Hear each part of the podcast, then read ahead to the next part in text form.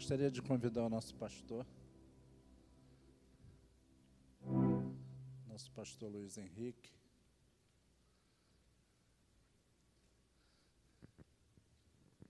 Nós vamos orar, vamos passar a, vamos ouvir a parte mais importante desse culto, que agora Deus vai falar conosco através do, do nosso pastor. Vamos orar.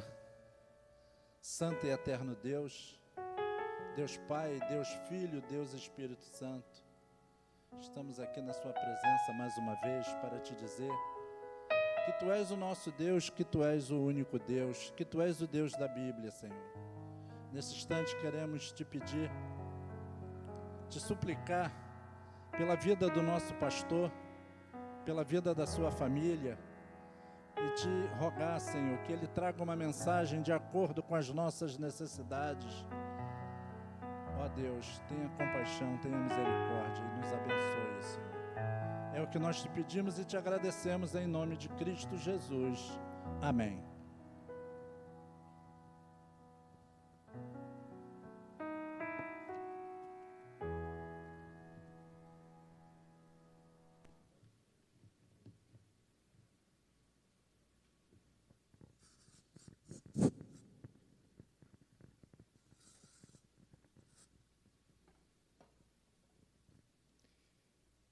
Boa noite, irmãos. Deus abençoe a vida de todos os irmãos aqui presentes nessa noite, no culto de adoração ao Senhor. É, aqueles que estão nos acompanhando, né? Muito importante a fala inicial do Roberto, presbítero Roberto Canto, e da situação que a gente tem vivido, né? E muitas pessoas têm tirado a vida. A cada 40 segundos, uma pessoa tira a vida. São um milhão de pessoas mortas em um ano por tirarem suas vidas. Mais do que os mortos em uma guerra. Então é importante, né? Toda essa reflexão, toda a atenção para isso. É muitas pessoas sofrendo. E nós estamos aqui, a Igreja do Senhor, para anunciar a palavra de paz e de conforto e de refrigério para as almas que estão angustiadas em sofrimento. Vamos abrir a Bíblia no Salmo de número 27. Já preguei nesse texto, confesso, mas eu me senti desafiado de pregar de novo. Acompanhem, por gentileza, a leitura do texto. Diz assim: O Senhor é a minha luz e a minha salvação. De quem terei medo? O Senhor é a fortaleza da minha vida. A quem temerei? Quando malfeitores me sobrevêm para me destruir, meus opressores inimigos, eles é que tropeçam e caem. Ainda que um exército se acampe contra mim, não se atemorizará o meu coração, e se estourar contra mim a guerra, ainda assim terei confiança. Uma coisa peço ao Senhor e a buscarei, que eu possa morar na casa do Senhor todos os dias da minha vida, para contemplar a beleza do Senhor e meditar no seu templo pois no dia da adversidade ele me ocultará no seu abrigo. No interior do seu tabernáculo me acolherá, ele me porá no alto de uma rocha. Agora será exaltada a minha cabeça acima dos inimigos que me cercam. No seu tabernáculo oferecerei sacrifícios de júbilo, cantarei e salmodiarei ao Senhor Ouve, Senhor, a minha voz, eu clamo, tem compaixão de mim e responde-me. Ao meu coração me ocorre, busquem a minha presença. Buscarei, pois, Senhor, a tua presença. Não me escondas, Senhor, a tua face. Não rejeites com ira o teu servo. Tu és o meu auxílio. Não me deixes, nem me abandones, ó Deus da minha salvação Porque se meu pai e a minha mãe me abandonarem, o Senhor me acolherá. Ensina-me, Senhor, o teu caminho e guia-me por vereda plana por causa dos meus inimigos. Não me entregues à vontade dos meus adversários, pois contra mim se levantam falsas testemunhas e os que só respiram crueldade. Eu creio que verei a bondade do Senhor na terra dos viventes. Espere no Senhor, anime-se e fortifique-se o seu coração. Deus nos abençoe e aplique as verdades da Sua palavra em nossos corações. Eu coloquei hoje como tema Vencendo o Medo. Vencendo o Medo. No domingo passado pela manhã, nós também ouvimos, né, dentre algumas informações a respeito é, da prevenção ao suicídio, Estamos aí na, nesse mês onde a gente para e medita e tenta conscientizar e despertar as pessoas, né? É, para que não haja esse é, aumento, é, esse índice, ele não aumente, pelo contrário, que ele baixe cada vez mais, né?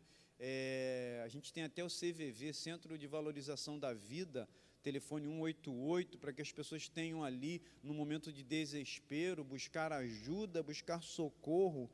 É, e o, a igreja também é esse CVV, o Centro de Valorização da Vida. A igreja está aqui para acolher as pessoas, para socorrer as pessoas que estão em sofrimento.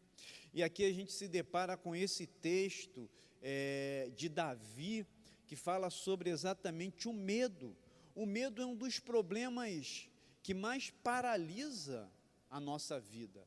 É aquilo que mais paralisa a vida das pessoas, é o medo.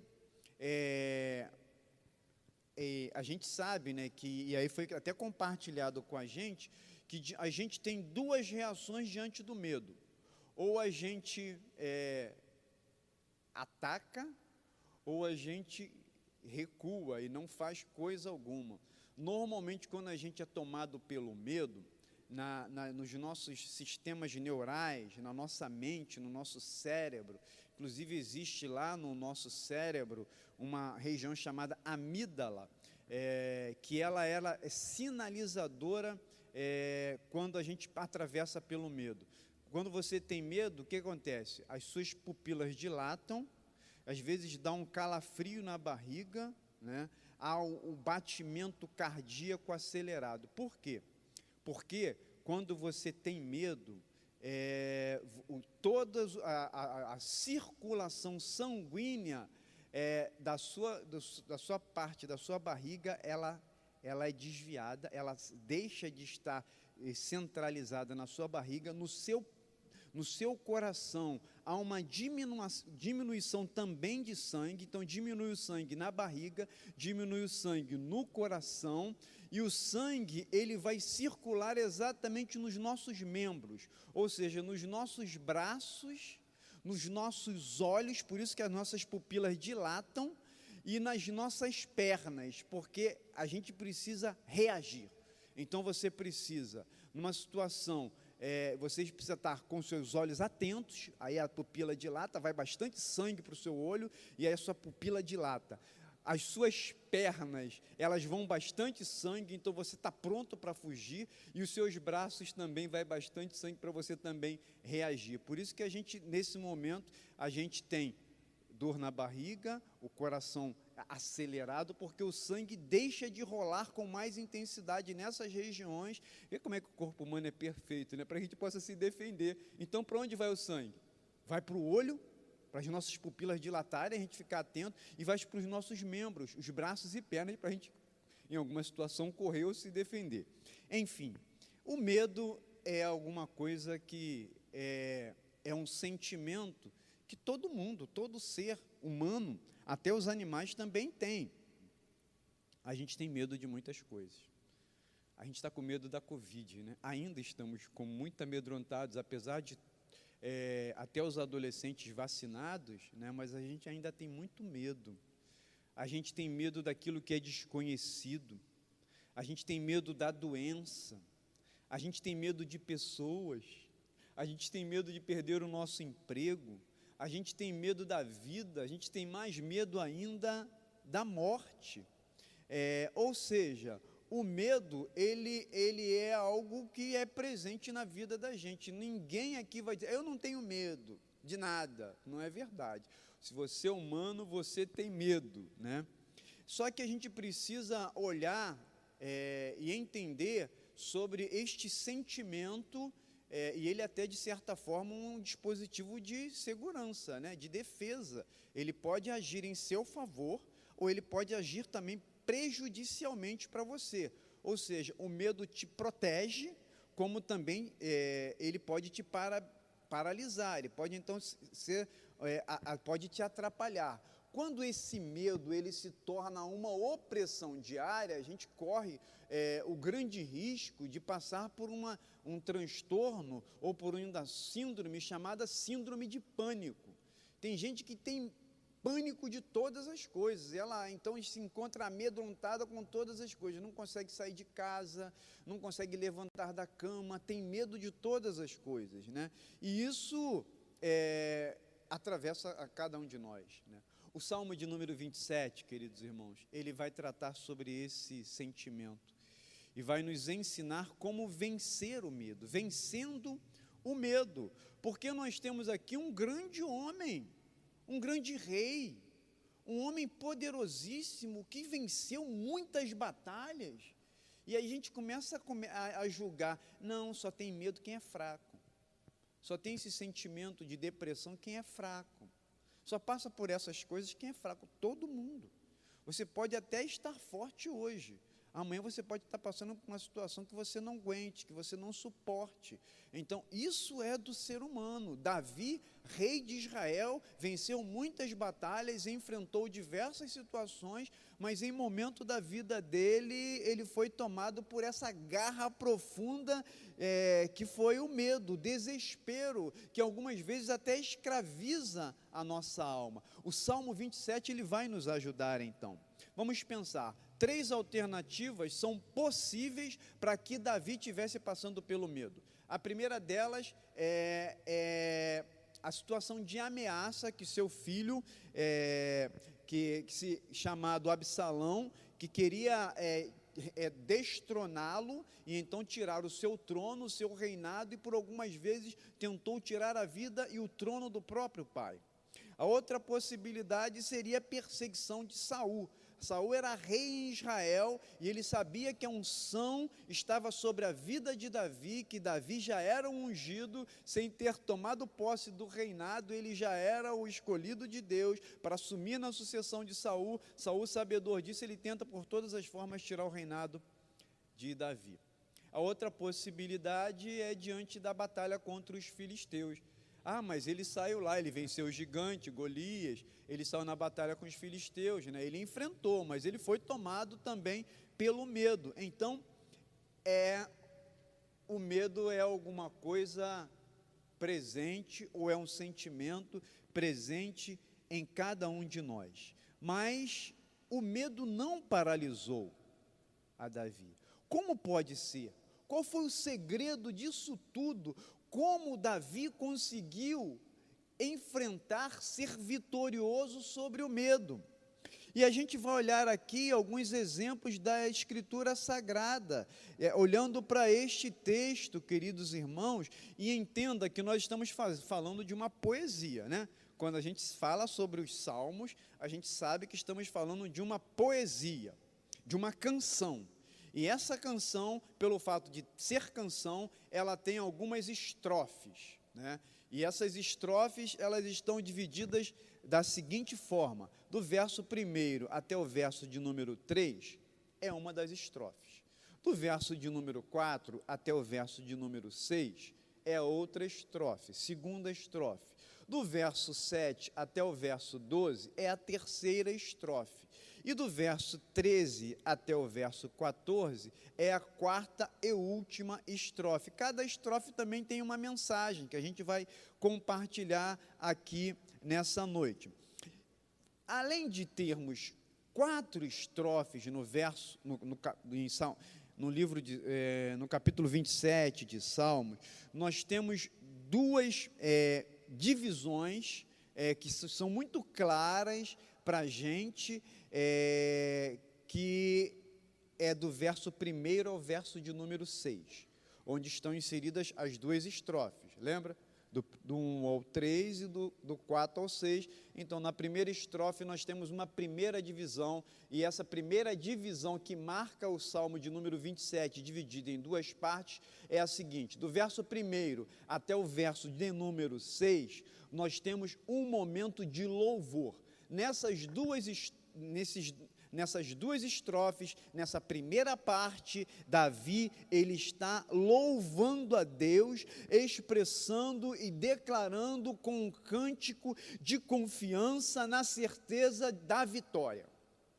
Na segunda parte, que onde são as outras duas estrofes, a primeira, a, ter, a terceira do 7 ao 12 e do 13 ao 14, e aí temos essa segunda parte, é o momento em que o salmista, ele está expressando o clamor, onde ele está carregando todas as suas necessidades. O que nós temos aqui, queridos irmãos? Nós temos dois estados de espírito relacionados a Davi. É, ou seja, nós temos dois movimentos dessa sinfonia. Os dois movimentos dessa sinfonia, do verso 1 ao 6, louvor. O segundo movimento dessa sinfonia, do verso de número 7 ao 14, é o clamor a Deus.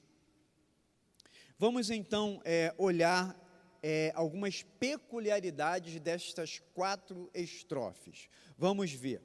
A primeira estrofe é, é do verso 1 até o verso de número 3. O que diz?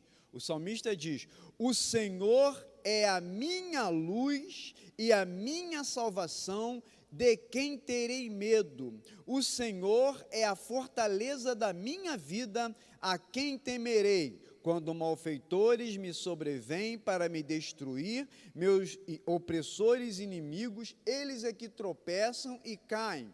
Ainda que um exército se acampe contra mim, não se atemorizará o meu coração.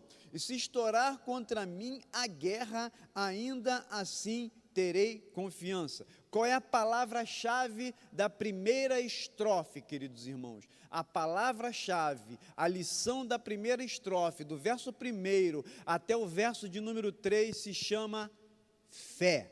A expressão de fé do salmista. Porque o salmista Davi, o rei Davi, ele demonstra toda a sua confiança em Deus. A confiança expressa de Davi, a sua fé, ela está ligada nas experiências passadas. E é importante que a gente destaque, queridos irmãos, que o exercício da fé, a fé nossa, ela é aumentada a partir da nossa relação com Deus. Só tem fé, só desfruta desse grande dom que é dado por Deus e que ela é aumentada, ela vai aumentando, vai tendo a sua intensidade cada vez maior a partir da experiência que nós vamos tendo com Deus.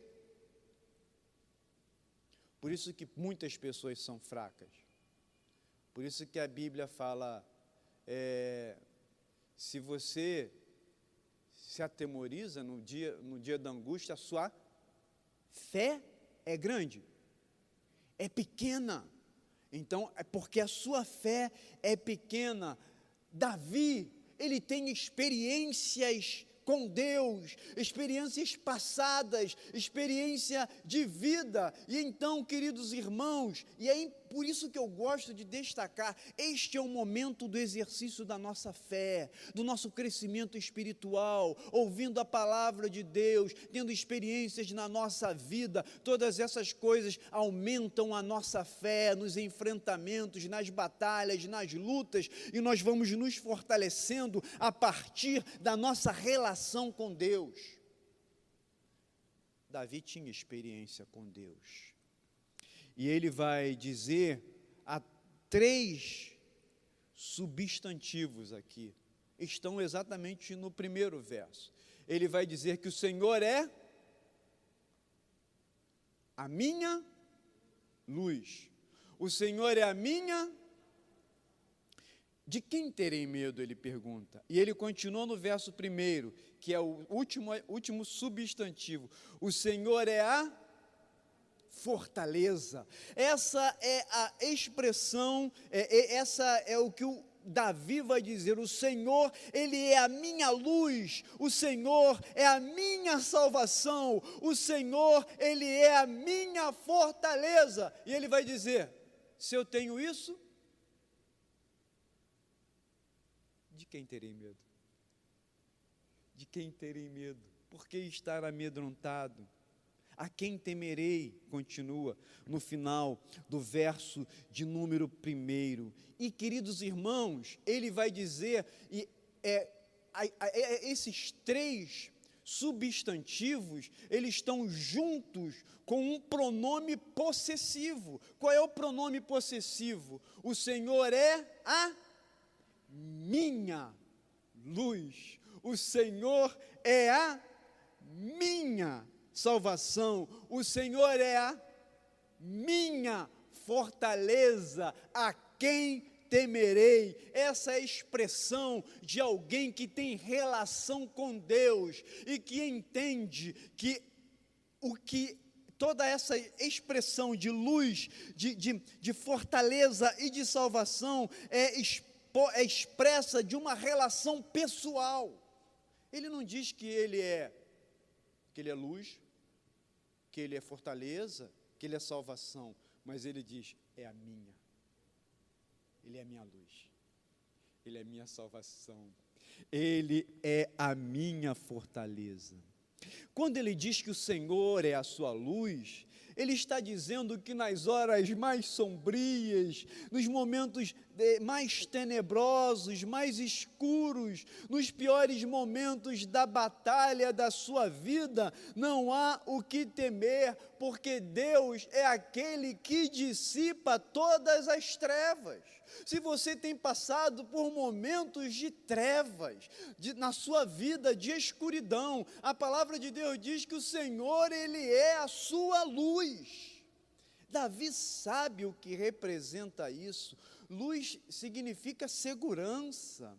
E ele, como um pastor de ovelhas, ele sabia que as suas ovelhas, quando se juntavam à noite, na fogueira, ele entendia da maneira clara que elas estavam e elas se sentiam protegidas, como um grande guerreiro, como um lutador. Davi sabia que nos momentos escuros é, é, eram os momentos mais perigosos, onde eles estavam expostos às ameaças dos inimigos, não é isso? Diante da escuridão e das trevas, eles estavam expostos às ameaças dos inimigos, e ele vai dizer: Mas o Senhor ele é a minha luz. Alguns perigos eles são reais. Outros perigos eles não são reais. Eles são imaginários. É, mas de uma maneira ou de outra, sendo reais ou sendo imaginários, ou seja, tem, nós criamos fantasmas nós criamos. É, a, alguns dizem que temos as nossas alucinações. Né? É, então, nós criamos fantasmas e imaginamos que eles existem. Né? Quando eu era criança, não em Barbacena, mas lá em Éden, é, quando eu ficava no escuro, eu tinha medo. E, e era dizer, medo de quê? De que de fantasma, de qualquer coisa, mas de coisa que não efetivamente não existia né? mas ainda adultos, a gente carrega medos de alguns fantasmas que nós criamos. Ou seja, é verdade que nós somos tomados pelo medo, pelos perigos da escuridão, sejam por situações reais, sejam por situações imaginárias, mas de uma maneira ou de outras, de coisas é, que existentes ou não, é preciso que você entenda, que você compreenda que o Senhor, Ele é a sua luz. O Senhor, Ele é a sua luz. E a luz da presença de Deus. Lembrei do cântico que diz: O Senhor é a minha luz, a minha salvação. Eu era criança. A quem temerei, a quem temerei. Aí diz: O Senhor é meu refúgio. Então, porque eu preciso temer, eu preciso temer. O Senhor, Ele é a nossa luz, esse entendimento de que o Senhor é a nossa luz, é a representação muito clara da Sua presença. Salmo 23, verso 4, o que, que diz? Vamos ver lá? 23, verso 4 ainda que eu ande pelo vale da sombra da morte, na escuridão da morte, não temerei mal, porque tu estás comigo. Na escuridão nós temos a luz de Deus, nós não temeremos, porque temos a presença de Deus conosco. Falamos então que o Senhor, Ele é a nossa luz. E eu estou compartilhando com você, hein? Eu não estou falando que é minha luz, eu estou dizendo que Ele é a nossa luz. E o Senhor também, Ele é a nossa salvação. E quando a gente fala de salvação, nós estamos falando de resgate, nós estamos falando de libertação, pois Deus, Ele é aquele que nos resgata e nos salva. Se você pensar apenas em resgate, é uma coisa temporária, né? Você foi resgatado ali de uma situação temporária. Mas quando você diz que o Senhor, ele é a sua salvação, não é algo que aconteceu temporariamente por uma circunstância ali, momentânea. A salvação é uma expressão mais clara do que resgate, porque é a garantia plena de que você está salvo, de que você está protegido. E é isso que o salmista vai dizer: "O Senhor, ele é a minha minha salvação. Qual é o outro substantivo? Ele é a minha ou ele é a nossa fortaleza, a nossa e a confiança de Davi. E deve ser também essa a nossa é, é, garantia de que Ele é, a que, é, é o que é a nossa fortaleza, que é o nosso refúgio, aquele em quem nós nos protegemos. Ele não é apenas aquele que é o teu refúgio, que é a tua fortaleza, mas Ele é a tua força.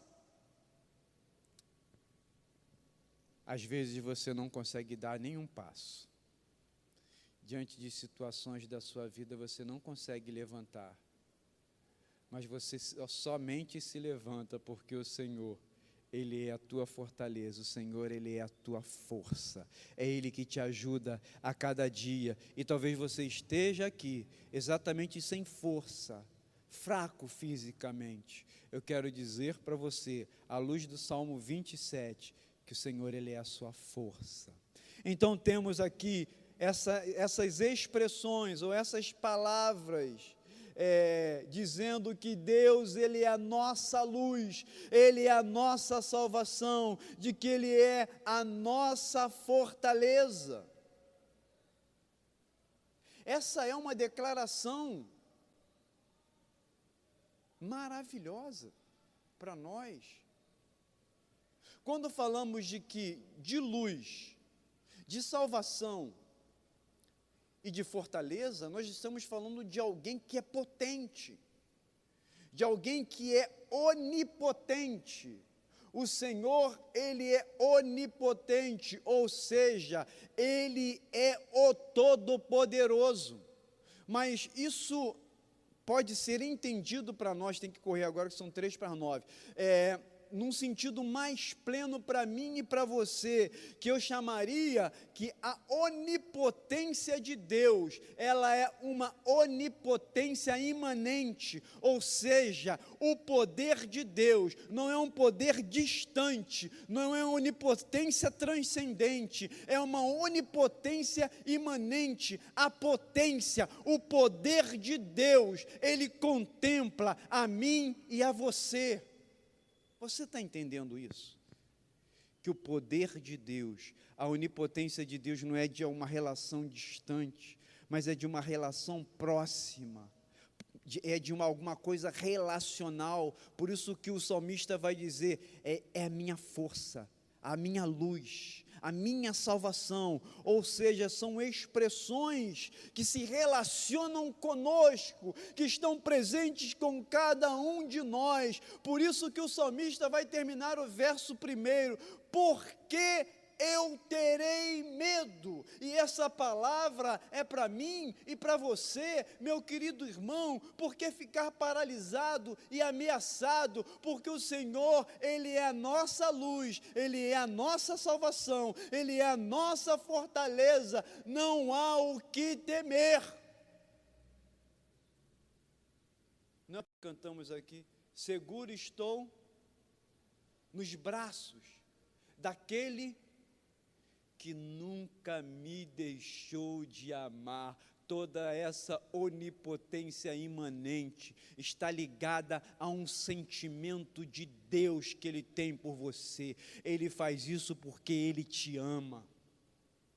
Isso expressa o cuidado. E eu me lembro de Romanos capítulo 8, verso 31, que diz o seguinte: Se Deus é por nós, quem será contra nós? Se Deus está com a gente, quem é que vai ser contra nós? Sabe por que foi possível para Davi obter vitória sobre o medo, queridos irmãos? O que fez Davi vencer o medo é a certeza, é a, garantia e de que ele tomou posse dessa realidade de que Deus é luz, salvação e fortaleza, quando Ele traz acompanhado esse pronome possessivo. Ele não apenas tinha conhecimento, isso fazia parte da vida dele, ele criou isso, é o exercício da fé dele, a confiança plena em Deus, a confiança em Deus, ela vence o medo.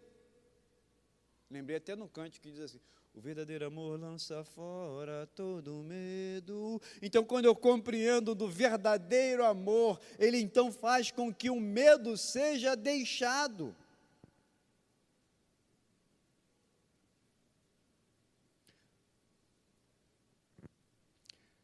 E aqui, para eu dar uma avançada aqui, Ainda estou no primeiro, primeira estrofe, né? mas as outras são rápidas.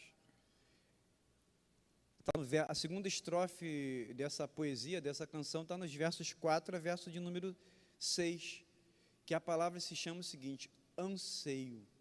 Dos versos 4 até o verso 6, é, é anseio. Então eu nem eu só vou ler o verso primeiro aqui, verso 4 para você entender. Olha o que ele diz: "Uma coisa peço ao Senhor e a buscarei, que eu possa morar na casa do Senhor todos os dias da minha vida, para contemplar a beleza do Senhor e meditar no seu templo, pois no dia da adversidade ele me ocultará no interior do seu tabernáculo, ele me acolherá, ele me porá no alto de uma rocha. Essas expressões nesta estrofe tem uma palavra, o salmista, ele anseia, ele deseja estar no tabernáculo, porque na certeza de que o Senhor vai o acolher, que o Senhor vai colocar sobre um alto de uma rocha, que o Senhor vai exaltar a sua cabeça sobre o inimigo. Então, queridos irmãos, o que marca para nós aqui a vida de Davi e que deve também ser a nossa e que deve ser a marca de cada um de nós é ansiar, queridos irmãos. Se você não tem desejo por estar na presença de Deus, de desfrutar da comunhão comunhão com o Senhor, é importante e necessário rever a sua fé, a sua vida, a sua vida cristã porque quem segue a Cristo, serve a Cristo, deseja a Ele, anseia por Ele. E é isso que o salmista ele faz, ele anseia, ele deseja.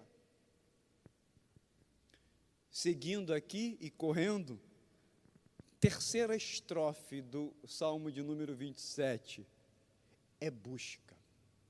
Não é anseio, eu estou desejando e estou deitado em casa. Mas ele busca.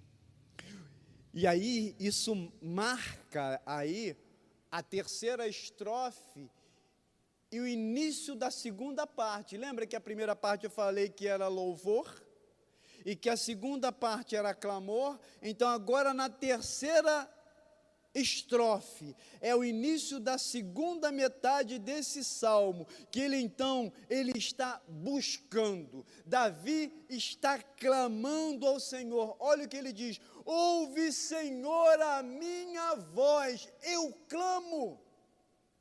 Quantas vezes você tem clamado? Você tem se deleitado na presença de Deus? Você tem buscado ao Senhor?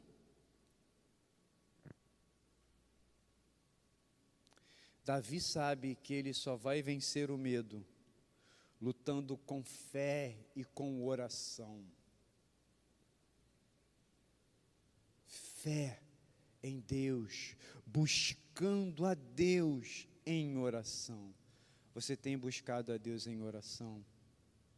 Você tem clamado a Ele?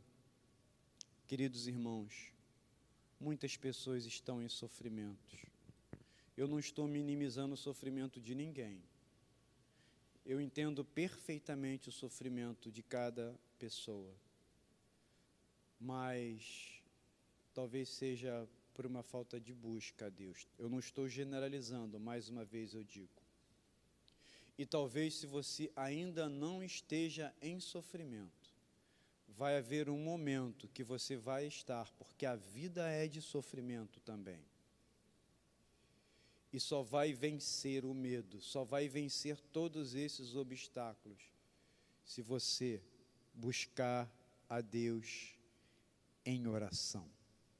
A quarta e última estrofe da segunda parte é a postura de Davi.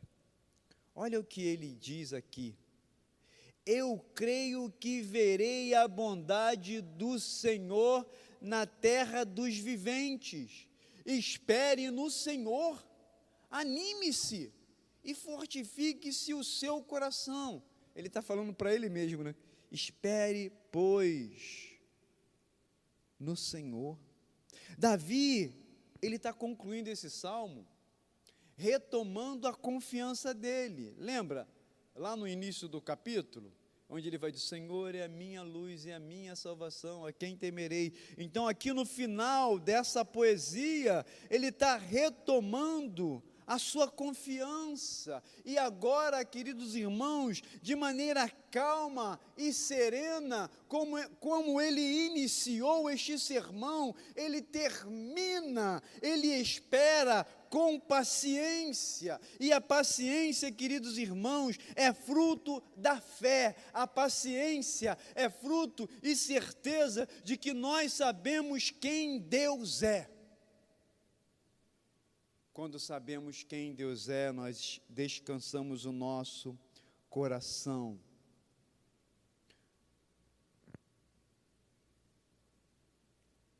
Davi está pensando aqui num contexto de livramento. De livramento militar, porque ele estava sobre um contexto de guerra. Eu quero te dizer que, diante da ameaça que você tem enfrentado, a vitória sobre isso, para a sua vida de forma muito mais abrangente, de forma muito mais profunda. Cristo ele é a nossa luz.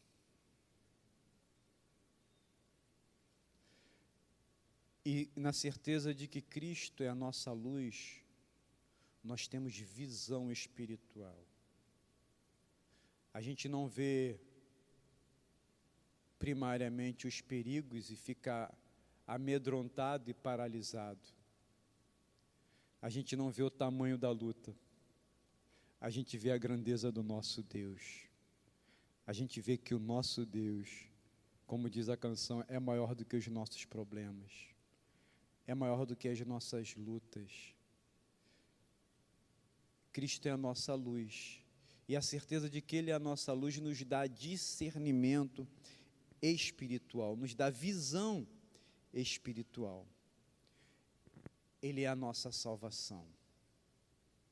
Ele nos salvou da ira de Deus. Ele é o nosso, ele é a nossa libertação. Ele nos libertou do cativeiro do pecado. Eu termino essa palavra com essa linda canção, desejoso de que no enfrentamento das suas dos seus medos, que você possa vencer o medo. Tomando posse de todas essas declarações que nós fizemos aqui. Eu não sei como está a sua vida. Não sei quais são as ameaças que têm te paralisado e têm te ameaçado. Mas eu queria terminar com uma simples frase que vai fazer toda a diferença, e eu termino com ela. Refugie-se em Cristo. Ele é o nosso refúgio refugie-se nele. Que você possa encontrar abrigo nele. Como eu preguei aqui outro dia recentemente, no Salmo 84, que fala que o pardal encontrou casa e andorinha ninho. Andorinha cansada por uma longa jornada. Ela vai encontrar ninho nos tabernáculos de Deus, no altar de Deus melhor na presença de Deus, que você se abrigue no ninho de Deus. Se refugie nele. Que ele nos abençoe. Vamos ficar em pé.